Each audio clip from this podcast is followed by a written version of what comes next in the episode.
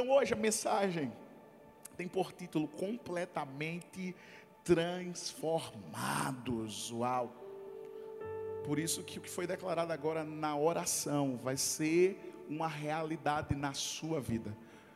Você pode ter entrado aqui, sabe, precisando de uma transformação completa, porque tudo que Deus faz na nossa vida nunca será pela metade. A transformação de Deus sempre é algo completo. A plenitude do Senhor Jesus, quando vem sobre a nossa vida, ela tem que ser completa. Por isso que eu já quero começar essa mensagem te dizendo uma frase que vai fazer todo o sentido durante esta mensagem. Cada vez que você faz uma opção, está transformando a sua essência em alguma coisa um pouco diferente do que você era antes. Diga assim: Uau! Eu não sei como você chegou aqui.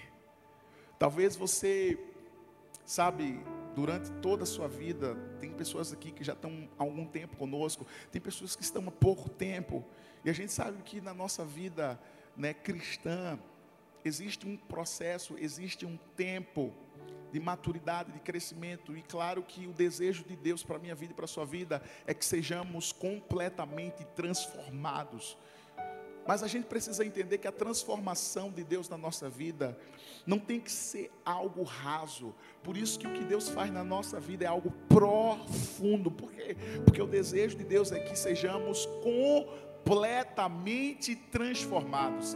Quando nós entregamos a nossa vida a Jesus, quem lembra quem você era antes? Meu Deus. Tem gente aqui que se a gente pudesse dizer assim, dá o teu testemunho a pessoa ia passar o dia todo, a noite toda, dizendo, pastor, eu fazia isso, eu fazia aquilo. Mas hoje, a sua vida é outra. Por quê? Porque houve uma transformação. E uma transformação é uma mudança de vida. A gente não vive mais como vivíamos. Paulo diz: aquele que está em Cristo, nova criatura é, as coisas velhas já passaram, e esse que tudo se fez a gente viu na quarta passada. Quem lembra? Quem estava aqui na quarta passada? A gente falou sobre isso. Mas por isso que hoje Deus te trouxe aqui para te dizer que a transformação, ela faz parte da vida humana. É um ciclo. Por exemplo, tem gente que vai crescendo e vai transformando, né? Já vai ficando mais bonito. Tem gente que tem aquelas fotos antigas. É o que eu diga, né? Hum. E aí quando a gente olha pelas fotos, a gente olha assim, só Deus mesmo, viu? Só Jesus na causa. Fala sério, a gente melhorou ou não melhorou? Se a gente fosse olhar as nossas fotos passadas, misericórdia. Tinha gente que Deus precisou fazer uma libertação. Mas hoje a gente está melhor. Por quê? Porque houve uma transformação. Então, na nossa vida, tudo se transforma a partir do momento que a gente decide ser transformado, porque uma transformação é uma escolha. Então a gente escolhe ser transformado quando a gente abre o nosso coração e a gente diz: Deus, quebra a gente todinho e faz a gente de novo. Porque esse é o desejo de Deus. Eu sei que muitas vidas aqui, tem muitos casamentos que foram restaurados, tem muitas pessoas que viviam nas drogas e hoje, graças a Deus, sabe, são livres, são libertas. Pessoas que viviam no vício do alcoolismo e hoje, graças a Deus, a única bebida que essa pessoa ingere é simplesmente a, a, a fonte de água viva que é Jesus. Mas por quê? Porque houve uma transformação. E quando a gente está na igreja, aí que o negócio melhora. Porque Deus sempre vai potencializar na nossa vida. Sabe, quando a gente se entrega a Jesus, é como se um holofote acendesse em cima daquilo que precisa ser transformado na nossa vida. Sim ou não? E sabe quem é que acende o holofote? O Espírito Santo de Deus. É como se ele colocasse sobre a nossa vida e dissesse assim: Olha, vamos trabalhar essa área, vamos mudar essa aqui. Por quê? Porque ele sempre quer que sejamos moldados. Porque a transformação faz a gente ser parecido com Jesus. E você é parecido com Jesus. Amém? Deixa eu repetir, você é parecido com Jesus? Claro que é. Por isso que, por mais que a transformação seja algo natural, Deus sempre vai querer fazer algo na nossa vida. Mas, pastor,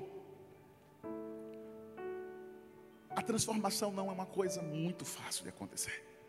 Porque, primeiro, como eu falei, a gente precisa decidir. E hoje a gente vai aprender sobre a vida e a história de um homem chamado Efraim, que está lá no livro de Oséias. Mas deixa eu falar um pouquinho antes de lermos um pouquinho sobre Efraim.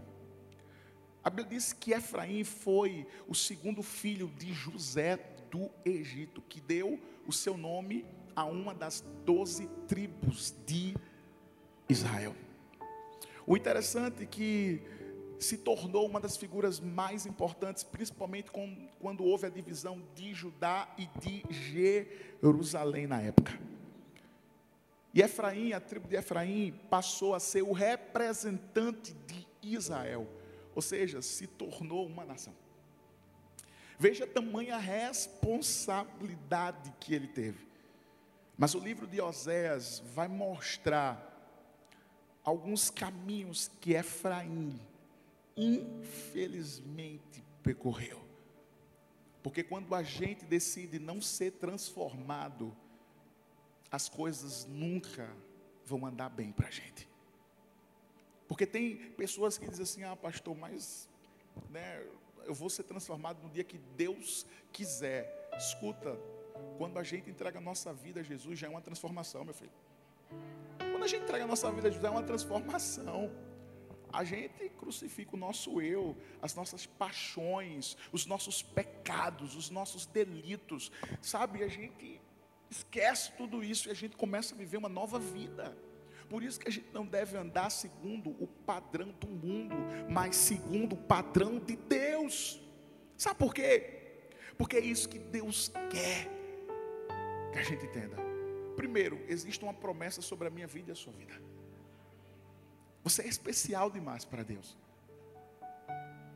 Você nunca foi uma obra do acaso.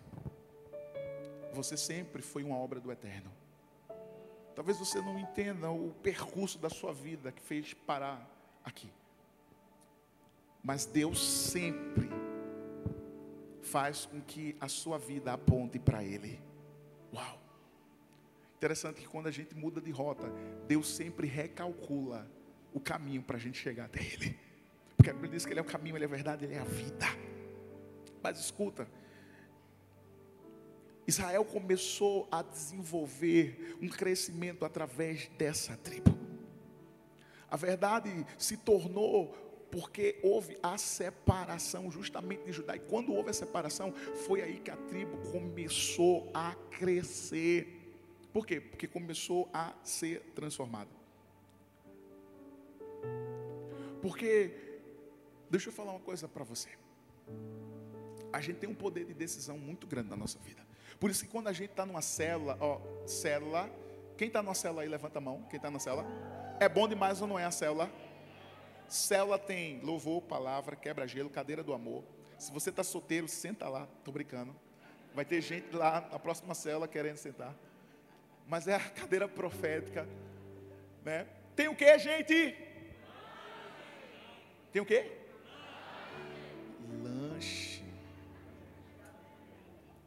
Tem alguém soprando aqui, cuscuz recheado, pastor, fala. E agora o papai, ó, gente. Mas é bom, não é? Pastor, por que o pastor? Arthur, todos os pastores, todos os líderes, todo mundo fala célula, célula. Porque é na célula que você vai começar a ser transformado. Tem muitas pessoas que foram primeiro para a célula. E quando chegaram aqui para entregar a vida para Jesus, já estava ganho. Ó. Sabe por quê? Porque a célula vai aonde a igreja não chega. É verdade. E célula é lugar de transformação. Quantas pessoas chegaram quebradas na célula? Todo mundo sabe o que eu estou falando aqui. Tristes, Pessoas que chegaram aqui tímidas. Tinha gente que nem gostava de comer. e foi liberta, porque agora tem que dizer assim: para um pouquinho. Tinha gente que para sair da sua casa demorava. Na verdade, queria ir embora logo, né? Não, não, essa cela não termina logo, não, quero ir embora. Hoje você tem que usar a Bíblia para mandar a pessoa embora. João 7,53, e cada um foi para sua casa. Mas é bom demais. Mas olha o que Oséias está falando agora de Efraim. Porque Efraim poderia ter seguido um rumo totalmente diferente, mas não seguiu. Oséias 7, versículo 8. Eu quero que você abra sua Bíblia em Oséias. E fica bem abertinha. A gente vai ficar no capítulo 7, depois a gente vai decorrer alguns textos, alguns versículos. Mas olha o que diz o verso 8 do capítulo 7 de Oséias. Efraim misturou-se com as nações. Efraim é um bolo que não foi virado. Pare e pensa comigo uma coisa. Se eu coloco um bolo na boca do fogão, e se eu fico abrindo direto antes do tempo, vai assar de um lado e do outro? Não. Alguém aqui gosta de comer bolo cru? Não, porque não tem, não tem lógica. Então, geralmente, quando a gente coloca o bolo no forno, a gente dá um tempinho, porque entre o calor do forno, justamente com o abafado, faz com que ele fique bem assadinho, né? E cresça, né, gente? E bolo com café é maravilhoso, é ou não é? Deu até fome, né? Você está aí. Mas o porquê o profeta Oséias falou isso de Efraim? Porque na verdade é como se Efraim tivesse assado de um lado, mas cru do outro lado. Ou seja, ele não tinha sido transformado. A verdade é que a obediência dele não era de forma integral, era parcial. Tem gente que quer obedecer a Deus pela metade. Ei, 99,9% de obediência é desobediência. A gente tem que obedecer 100%. Por quê? Porque Efraim não soube valorizar o que Deus tinha feito. Porque, gente, fala uma coisa: quem era a nação de Israel? A nação escolhida por Deus, a promessa de Deus. Uma nação e essa nação seria uma nação que iria abençoar outras nações, uma nação que seria referência e tinha sido completamente transformada por Deus. Mas o problema é que eles não quiseram abraçar completamente o que, pastor? A transformação. Escuta, o desejo de Deus para mim e para você é que a gente seja transformado completamente, não é pela metade, até porque Jesus não foi na cruz só com os braços. Jesus não foi na cruz só com as pernas. Jesus não se entregou pela metade, mas ele se entregou por inteiro, por mim, por você. Por isso que a transformação ela precisa ser completa. O que Deus quer que a gente entenda é que a gente não pode cair no mesmo erro que infelizmente Efraim caiu. Porque a nação de Israel já tinha sido separada de Judá. Era a promessa. É como se ele tivesse esquecido do que Deus tinha feito. E ele começou a agir por conta própria. É como se ele pensasse assim: ah, não, agora eu não preciso mais de ninguém para dizer o que eu tenho que fazer. Tem gente assim ou não? Tem gente que, infelizmente, sabe, é como se dissesse assim: eu sei, pastor, fazer e tomar as decisões. Eu sei seguir o meu próprio caminho. Escuta, Jesus quer que abandonemos os nossos pecados e vivamos inteiramente de acordo com a vontade de Deus.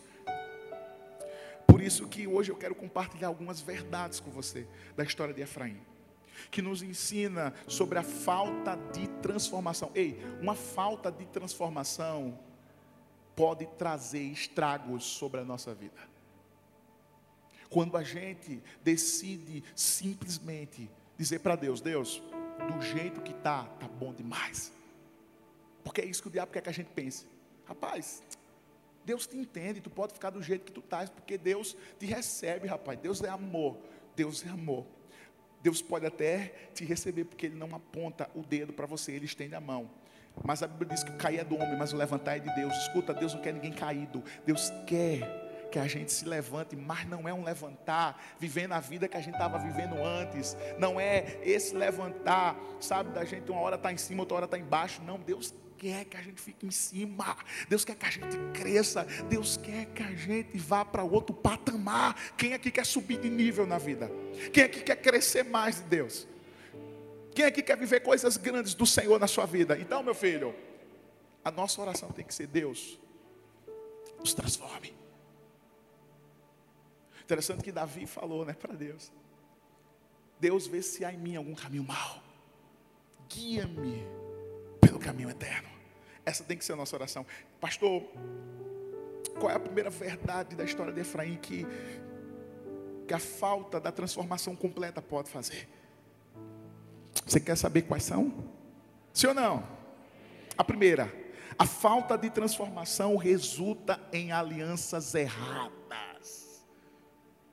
Por isso que a Bíblia diz em Oséias 7, 8, que Efraim misturou-se com as nações. Efraim é um bolo que não foi virado.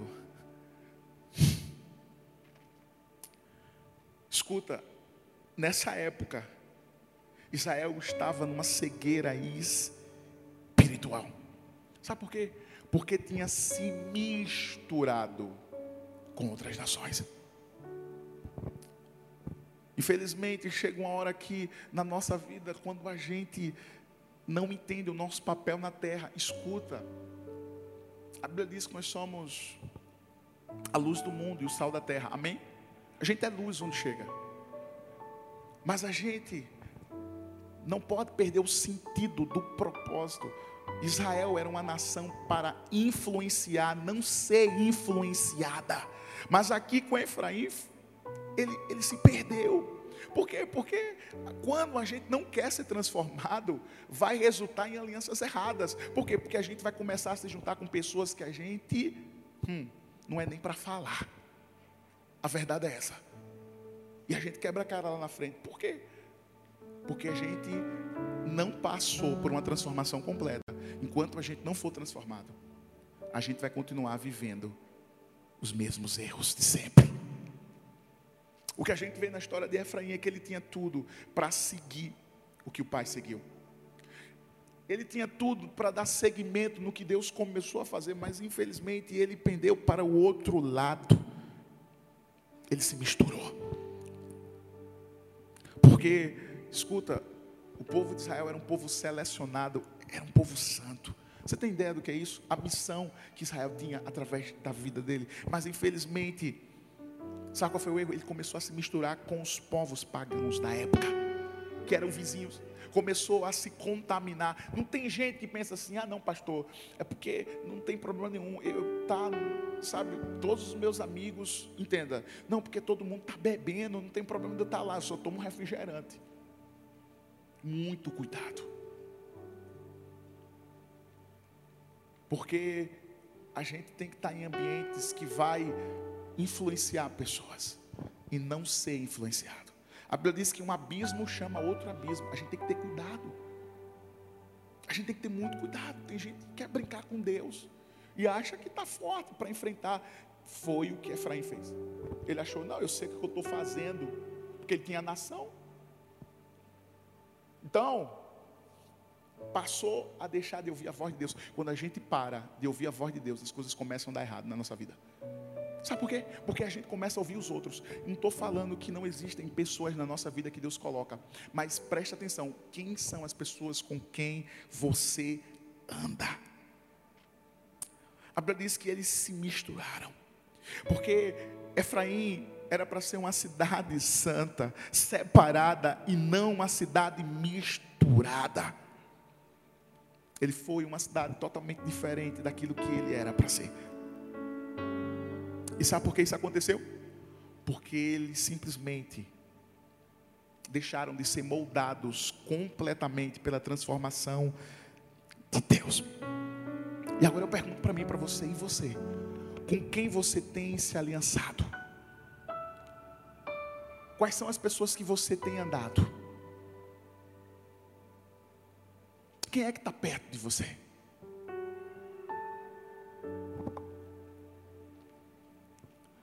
Questão aqui não é simplesmente você estar perto das pessoas que professam a mesma fé que você vive, mas é você transitar no meio de pessoas que, se você não está lá para influenciar, você pode ser influenciado. Na vida vai ser assim: ou a gente vai influenciar alguém, ou nós seremos influenciados. Agora, deixa eu falar uma coisa: a gente, a gente tem um papel muito importante de influenciar. Sabe por quê? Porque a gente pode influenciar de acordo com a vontade de Deus. Quantos aqui caíram em conselhos errados de amigos, de amizades erradas lá fora? E quebraram a cara porque não ouviram pais, não ouviram nem o esposo, nem a esposa, não ouviram conselhos e simplesmente tomaram decisões erradas e lá na frente perceberam e disseram assim: se eu tivesse obedecido, quantos de nós um dia já passamos por isso? Sabe por quê? Porque faltou a gente ser completamente transformado. Porque quando a gente é transformado, não é mais o que eu penso, o que eu acho, não é mais os mesmos costumes que eu tinha, é o que Deus tem para a minha vida. Escuta, Deus tem o melhor para você. Deus tem, a Bíblia diz, é a Bíblia que está dizendo que a vontade dEle está condicionada à sua obediência. Porque muitos querem que a vontade de Deus seja perfeita agradável, mas muitos não querem ser transformados o suficiente para receber a plenitude de Deus em vossas vidas. Deixa eu falar uma coisa para você: não existe prazer maior do que a gente poder influenciar alguém a Cristo. Escuta, se alguém está perto de você, está te influenciando para longe de Jesus, sai de perto. Pastor, mas mas a gente não ama, a gente ama, a gente não deixa de amar ninguém, gente. Amar é uma coisa, andar é outra. Escuta, porque tem uma hora que as pessoas vão tomar suas decisões, a gente ensina, mostra o caminho. Eu sei que todo mundo aí tem amigo, não é que a gente entrou dentro de um aquário e a gente não fala com ninguém, não, não é isso. Mas a gente tem que entender que a gente tomou decisões na nossa vida, ou a gente tomava e era transformado, ou a gente ficava do mesmo jeito que estava. Por isso que, escuta, é, é, é, é você abrir mão, é você simplesmente deixar de lado coisas que talvez você fica pensando, ah, mas fulano, mas Beltrano, mas escuta, para você ser transformado, você precisa largar aquilo que está te prendendo no pecado.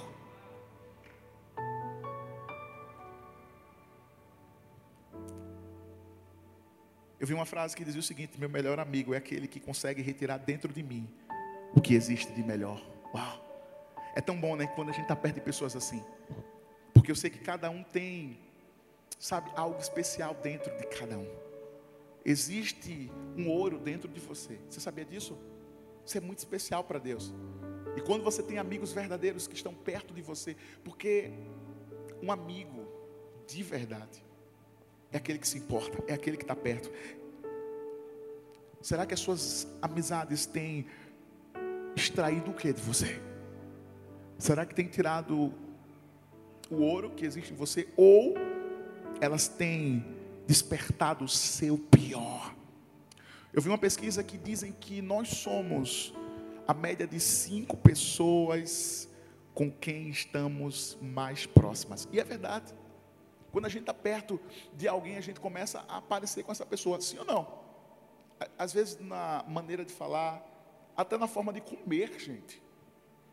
Porque tem gente que não gostava nem de comer isso, vai quando está perto dessa pessoa, parece que a pessoa aprende a gostar de comer. Vou dar um exemplo, tem gente que nunca gostou de comer sushi aqui. E, e vai ter sushi no céu, em nome de Jesus, quem crê? Sushi, açaí. Pai, eu estou profetizando. Pela fé, né? Não? Chegar lá, um temaquezinho, eita, aleluia. Eu vou ficar logo na fila, né? Mas a verdade é que os amigos podem nos influenciar. Sim ou não?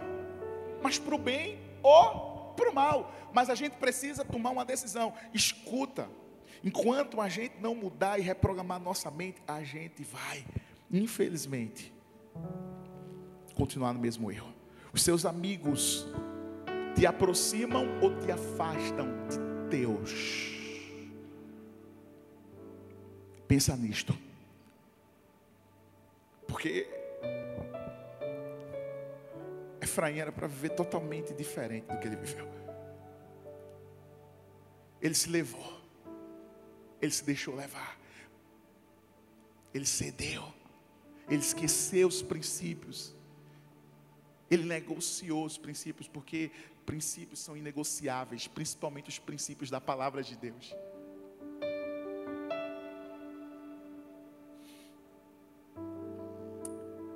Com quem você tem andado? Eu vi uma história de um velho rato que vivia num bosque.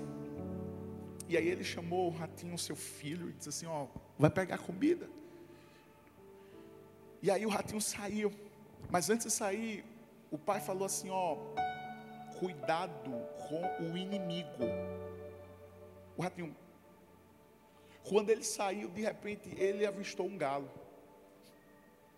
E aí ele ficou com medo e voltou no meio do caminho e disse: Pai, tinha um galo. E ele era soberbo, tinha uma crista vermelha, toda arrogante. E o pai falou: Esse não é o nosso inimigo. Na segunda saída, ele foi novamente. E agora ele encontrou um peru barulhento.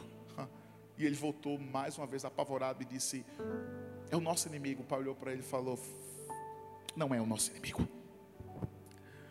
Porque o nosso inimigo, ele caminha silencioso, cabeça baixa, é macio, amável, uma impressão inofensiva e bondoso. Cuidado com ele.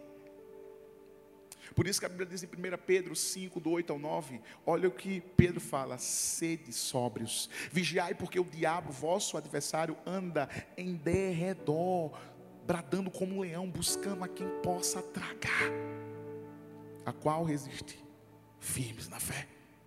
Eu não sei se você conseguiu entender essa história, mas nos ensina que nem sempre aquilo que é mal vai vir vestido do que é mal. É a verdade.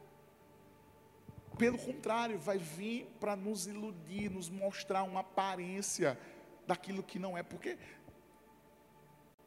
se o diabo realmente, como muitos pensam, que é um bichinho, chifre, que vai aparecer na sua frente, todo mundo ia correr, sim ou não? Mas a Bíblia diz que, sabe, ele tem poder de se transformar em um anjo de luz. Então, o diabo, às vezes, ele ilude muitas pessoas. Apare, aparece numa aparência assim, sabe? Que a gente não percebe. E quando vê, a gente está caindo. Quando a gente olha, a gente já está lá embaixo. Da mesma forma, existem amigos que quando chegam para você e dizem assim, nada a ver, rapaz. Pode fazer isso. Isso é besteira. que o pastor está falando. Negócio de parcela, para que tu vai para cela? Para que tu vai fazer GD? Para que tu vai crescer? Tu já sabe, rapaz, vai no YouTube, pesquisa e tal. Muito cuidado. Porque esse tipo de pessoas são pessoas que quando você cair, eles vão ser o primeiro a apontar o dedo para você. Seja transformado por completo e entenda que a transformação pode até gerar alianças erradas, mas a transformação completa gera alianças que vão te impulsionar para a eternidade. A melhor coisa é quando a gente faz uma aliança de acordo com a bênção do Senhor. Porque tem muita gente que, infelizmente, lá atrás, fizeram alianças erradas escolhas erradas trazem consequências erradas também. Escuta. Escolha ser transformado. Eu sei que cada um tem uma área na sua vida que precisa ser lapidado. Porque a transformação tem que ser completa. Porque tem gente que está aqui dizendo assim: ah, não, essa palavra é para quem sabe é descrente. Não, é para crente também. Para para mim e para você. Que a gente precisa ter cuidado, que a gente precisa reavaliar, que a gente precisa olhar para a nossa vida e ver aquilo que a gente precisa ser transformado Porque aquilo que eu fico adiando vai aumentando. Aprenda isso. Aquilo que eu vou escanteando vai aumentando. E lá na frente, hum, como diz os estarteiros, é uma bomba chiando. Mas é verdade. Por quê? Porque aquilo que não é tratado vai crescer de alguma forma lá na frente. Não deixe crescer aquilo que você pode cortar enquanto está na raiz. Segundo, a falta de transformação gera cegueira espiritual. Oséias 7,9 diz: Estrangeiros sugam sua força, mas ele não o percebe. A cinza espalha-se pelo seu cabelo, mas ele nem repara. Mais uma vez, o profeta Oséias é usado para alertar Efraim. E ele está dizendo: ó, além de você se misturar com os pagãos, com quem não era para você se misturar, simplesmente Efraim estava cego, espiritualmente falando, ele não conseguia enxergar. A pior cegueira é aquela que a gente está vendo, mas não quer enxergar. Interessante que, sabe, eu estava lendo um pouco e Deus falou algo tão lindo no meu coração que, sabe, Jesus permitiu que Saulo ficasse sem a visão, porque ele era cego por fora. E aí depois Jesus falou para mim, ó, o cego Bartimeu enxergou Jesus primeiro antes de ser curado. Veja o poder da visão e o, e o que a cegueira pode fazer na vida de alguém. Tem muita gente que, enquanto não tirar as escamas, porque se tem alguém que quer que você continue, é o diabo, porque ele quer que você continue vendo que está tudo mil maravilhas, mas não está. Por isso que eu declaro em nome de Jesus: não haverá nenhuma cegueira espiritual sobre a tua visão. Deixa Deus abrir com clareza, deixa você enxergar, deixa Ele te dar uma visão ampliada daquilo que Ele tem para a sua vida. Aqui Efraim estava cego, e Osés disse assim: abra seus olhos, porque chegou o ponto, sabe, das nações, que ele se aliançou, estarem sugando a sua força, ele estava ficando cada dia mais cego, ele estava envelhecendo, ou seja, precocemente, ele estava morrendo espiritualmente também. Porque quando a gente não é transformado, a cegueira vai matando aos poucos. Por quê? Porque vai esfriando a nossa vida, vai fazendo a gente não mais enxergar Deus como um pai, como a gente enxergava. A cegueira faz a gente não enxergar Deus lá na frente, mas faz a gente olhar para trás e acreditar que se voltar para trás as coisas vão andar, mas não vão andar. O problema é que Efraim estava com afastamento de Deus, a degradação espiritual. Porque não estava ameaçando. Quando se fala de Efraim, se falava ou da nação de Israel. Porque por causa por causa de um homem. Veja o que estava acontecendo em uma nação. Como se a cegueira tivesse atingindo a todos. Por isso que aquilo que a gente faz pode atingir quem está perto da gente. Pode. Uma decisão sua pode afetar quem está perto de você. Mas a gente precisa eliminar a cegueira espiritual. Sabe por quê? Porque o mundo estava tão dentro de Efraim que ele não conseguiu perceber mais Deus. Sabe aquela hora que a gente diz assim: Ah, eu não estou vendo Deus nada. Tem uma canção que diz: Eu te vejo em tudo, né? Na formação do mundo. Em tudo eu te vejo. Mas só enxerga quem tem a visão aberta. Não sei se você sabia, mas a miopia é um problema comum da visão. Um quarto da população mundial sofre com ela. Por quê? Porque, não sei se você sabia, mas isso vai de geração em geração. A gente chama isso, quando a gente estuda, que o grau ele é herdado, né? Quem é míope, o pai, o avô, consequentemente o filho vai ser, o neto vai ser, porque isso já vem de lá de trás. Mas o grande problema da miopia é porque você enxerga bem de perto, mas de longe você vê tudo embaçado. Quando você também está com a cegueira, a miopia espiritual faz a gente viver e enxergar da mesma forma. É como se a gente olhasse para Deus e não visse Deus. Não visse a bondade de Deus, não visse o amor de Deus, não visse o perdão de Deus. A gente simplesmente olhasse para Deus e visse tudo embaçado.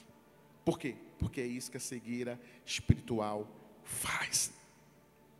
E a Bíblia diz em 2 Coríntios 4,4 que o Deus desse século, Satanás, cegou o entendimento dos descrentes para que não veja a luz do Evangelho, da glória de Deus, que é a imagem de Deus. Escuta.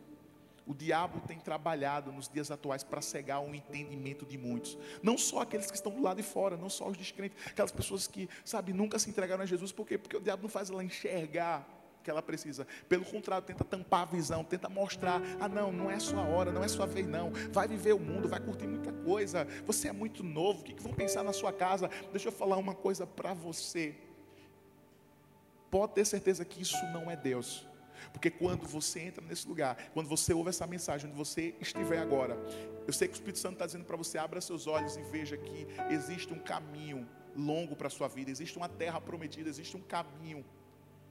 Porque Ele é o caminho, Ele é a verdade, Ele vai te conduzir à vida. Mas o diabo quer te conduzir à morte. Qual caminho você quer escolher nessa noite? Qual é a decisão que você vai tomar? Ah, pastor, mas eu preciso muito de transformação. Todos nós aqui um dia precisamos. Todos nós aqui, talvez, a gente ainda continue, porque é de glória em glória que nós seremos transformados. Mas uma coisa é eu tomar a decisão, eu sair do meu lugar. Para que a gente receba a transformação completa, a gente precisa se entregar por completo. Deus não quer somente o seu coração, Deus quer o seu corpo, Deus quer a sua mente, Deus quer os seus braços, Deus quer a sua perna, porque Ele vai fazer algo grande, algo novo na sua vida, Ele vai restaurar a sua casa, Ele vai restaurar a sua família, tudo começa através de você.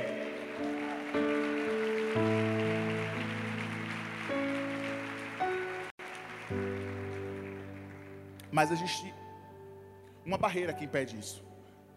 Diga assim, qual, pastor? Autossuficiência. Por quê? Porque existem pessoas que olham e dizem assim: eu sei cuidar da minha vida. Escuta, a autossuficiência é um princípio de cegueira espiritual. Pode ter certeza. Alguém, sabe, que pensa assim: ah, eu posso tudo, eu sei de tudo e eu vejo tudo. Eu, hum, é como se a pessoa fosse o próprio Deus, então, misericórdia.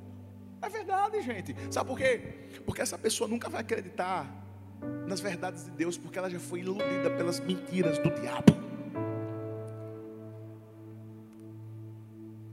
Porque a pior mentira é a gente acreditar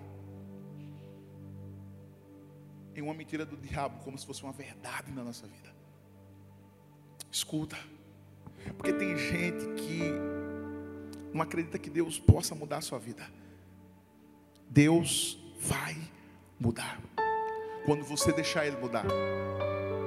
Agora, a direção que Deus te dá, a direção que você ouve, escuta, porque Deus jamais vai te dar um direcionamento para seguir que você tenha que passar por cima das pessoas, porque Deus, Deus não faz isso não. Deus é organizado. Porque tem gente que diz assim, não, eu, eu, eu ouço o que o pastor diz, mas o líder de célula eu não ouço. Oxi. Não, não, eu ouço o que, sabe, fulano de tal fala, mas meu marido, minha esposa, eu não ouço não. Não, não, eu cuidado. Porque enquanto você não largar a sua autossuficiência, você nunca vai estar o suficiente para Deus. Verdade é que você precisa jogar fora todo o autoconhecimento no sentido de daquilo que você carregou, dos seus pensamentos negativos, dos seus conceitos errados. e abrir o seu entendimento para que a palavra de Deus ela possa entrar. Porque eu vou falar uma coisa para você. A soberba procede a queda. Porque a intenção do diabo é fazer com que as pessoas fiquem presas, amarradas, e que elas não possam viver o que Deus tem para a vida delas. Porque o que o diabo quer é que as pessoas fiquem presas, iludidas aquilo que é passageiro, mas a gente não deve se apegar àquilo que é passageiro, a gente deve se apegar àquilo que é eterno, porque o que Deus tem para a sua vida é muito maior do que um prazer que o diabo pode oferecer. Mas porque às vezes a gente se deixa levar, sabe por quê? Porque falta transformação. Infelizmente, Efraim poderia ter sido transformado lá atrás. E não foi por falta de aviso. Porque Deus usou Oséias para isso. Mas nem sempre o profeta é ouvido. Às vezes o profeta é odiado. Mas ele falou. E ele disse: abre teus olhos. Se mistura. Não faz aliança com esse povo. Eu tenho algo maior. Quantas vezes a gente poderia ter percorrido um caminho, a gente foi por outro. Quantas vezes a gente poderia ter tomado uma decisão acertada na nossa vida, mas a gente tomou outra, porque a gente achou que estava certo. Porque a gente achou que quem manda no nosso nariz somos nós, escuta. A gente quebra a cara. Decida nessa noite não tomar a mesma decisão que Efraim tomou. Mas que toda cegueira saia, para que você possa ver a luz que há depois. Eu vi a história de um homem que ele andava correndo num carro novo, um poçante, lindo, maravilhoso, e ele corria naquelas estradas assim, sabe? Deixava aquele poeirão para trás. E ele corria, ele corria, ele corria, todo orgulhoso, achando que aquele lugar era o lugar mais lindo do mundo dele.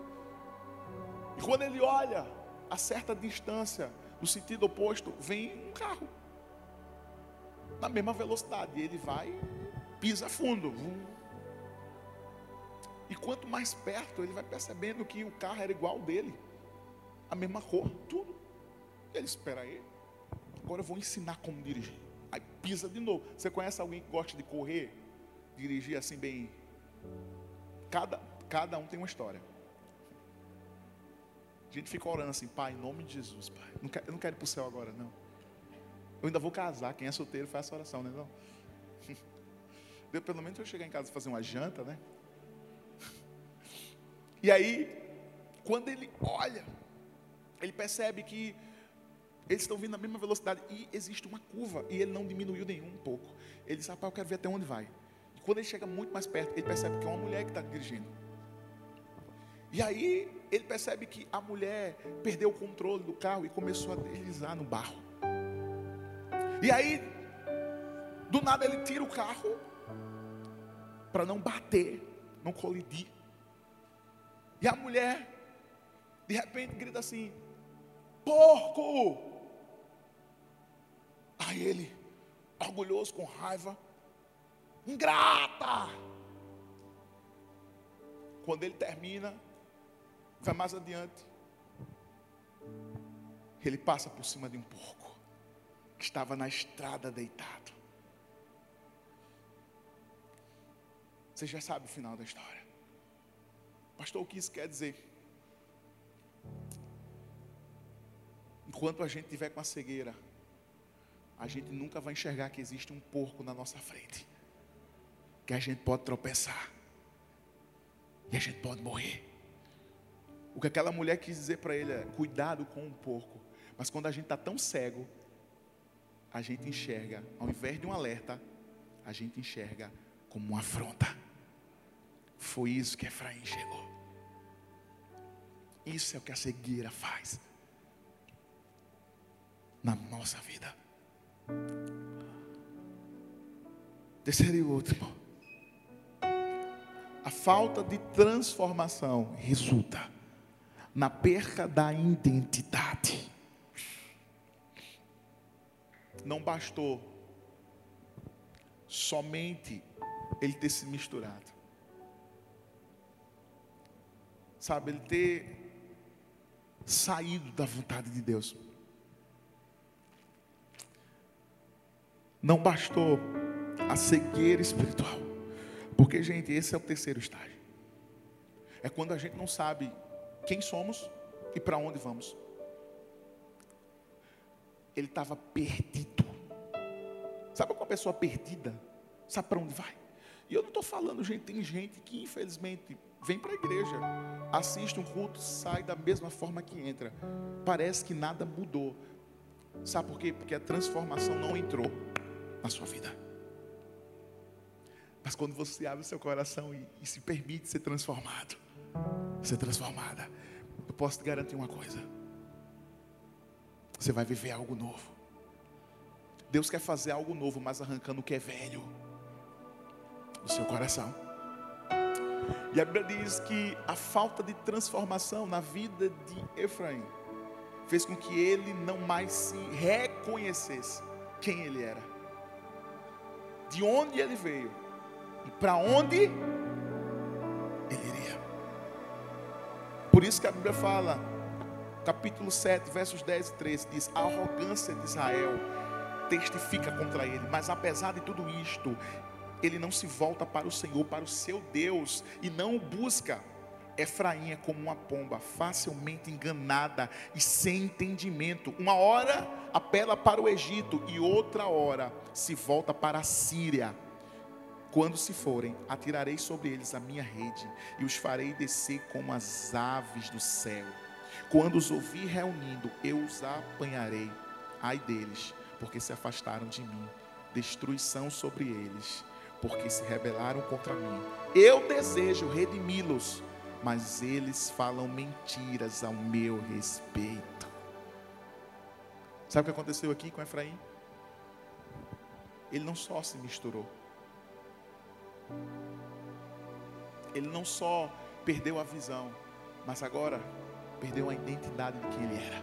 E é isso que acontece quando a gente não é transformado de verdade. Ele simplesmente se aliançou com o Egito e a Síria. Sabe?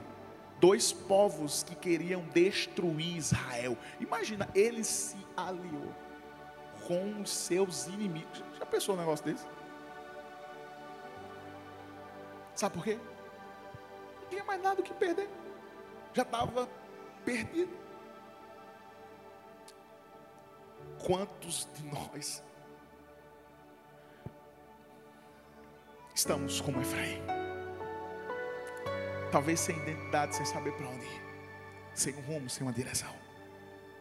Porque aqui a Bíblia diz que Efraim era como uma pomba ingênua que era facilmente enganada. E foi. Deu ruim para ele aqui. Não queria ouvir a voz de Deus, não buscava mais a Deus. Quantos de nós estão aqui, ou estão ouvindo, estão vivendo o mesmo episódio que Efraim? Mas só que diferente de Efraim, Deus quer mudar o cenário da tua história.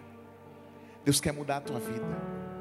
Deus quer mudar a página pela qual você entrou aqui. Talvez você não tinha nem uma história boa para contar, mas eu quero dizer para você que hoje Deus vai escrever da sua livra um livro. E não só isso, você vai fazer parte de um livro e que esse livro, ninguém pode apagar o seu nome de lá, que é o livro da vida, que somente Ele escreve o meu e o seu nome. Decida sair desse lugar completamente transformado. Decida sair desse lugar vivendo algo novo. A Bíblia diz que ele foi insensato. A Bíblia diz que ele não quis saber. Ele se aliou. Ele perdeu a essência porque nós não devemos perder a essência de quem nós somos, porque quando nós sabemos quem nós somos, nós conhecemos o Deus que nós servimos. Por isso que nós somos filhos de Deus, nós somos a imagem de Deus, a semelhança de Deus. Porque a imagem ela tem um significado espe especial, harmonia, inteligência. Eu e você somos parecidos com Deus. Nós temos uma identidade. A nossa identidade não pode ser roubada. A nossa identidade não pode ser colocada em xeque por aquilo que nós erramos ou pecamos e achamos que isso diz quem somos, mas não. Identidade é quando eu sei quem eu sou em Deus, quando eu sou uma pessoa bem resolvida. E Deus quer fazer de você uma pessoa bem resolvida. Deus quer restaurar a tua identidade de filho. Deus quer dizer: você é meu filho, você é minha filha. Você pode ter saído dos meus caminhos, você pode ter percorrido o mundo, você pode ter experiências que você teve, mas hoje Ele está aqui para dizer assim: ei, está preparado para ser transformado de verdade? Está preparada para ser transformada de verdade? Talvez você está ouvindo agora essa pregação, em qualquer lugar do Brasil, do mundo, eu não sei se você está ouvindo, você está chorando agora. Mas escute o que o Espírito Santo de Deus está te dizendo: ei, eu posso transformar a sua vida. Só é você abrir o seu coração e deixar eu entrar e deixar eu transformar a sua vida. Não é amanhã, não é depois de amanhã, não é semana que vem, não é mês que vem, não é no ano que vem, é hoje.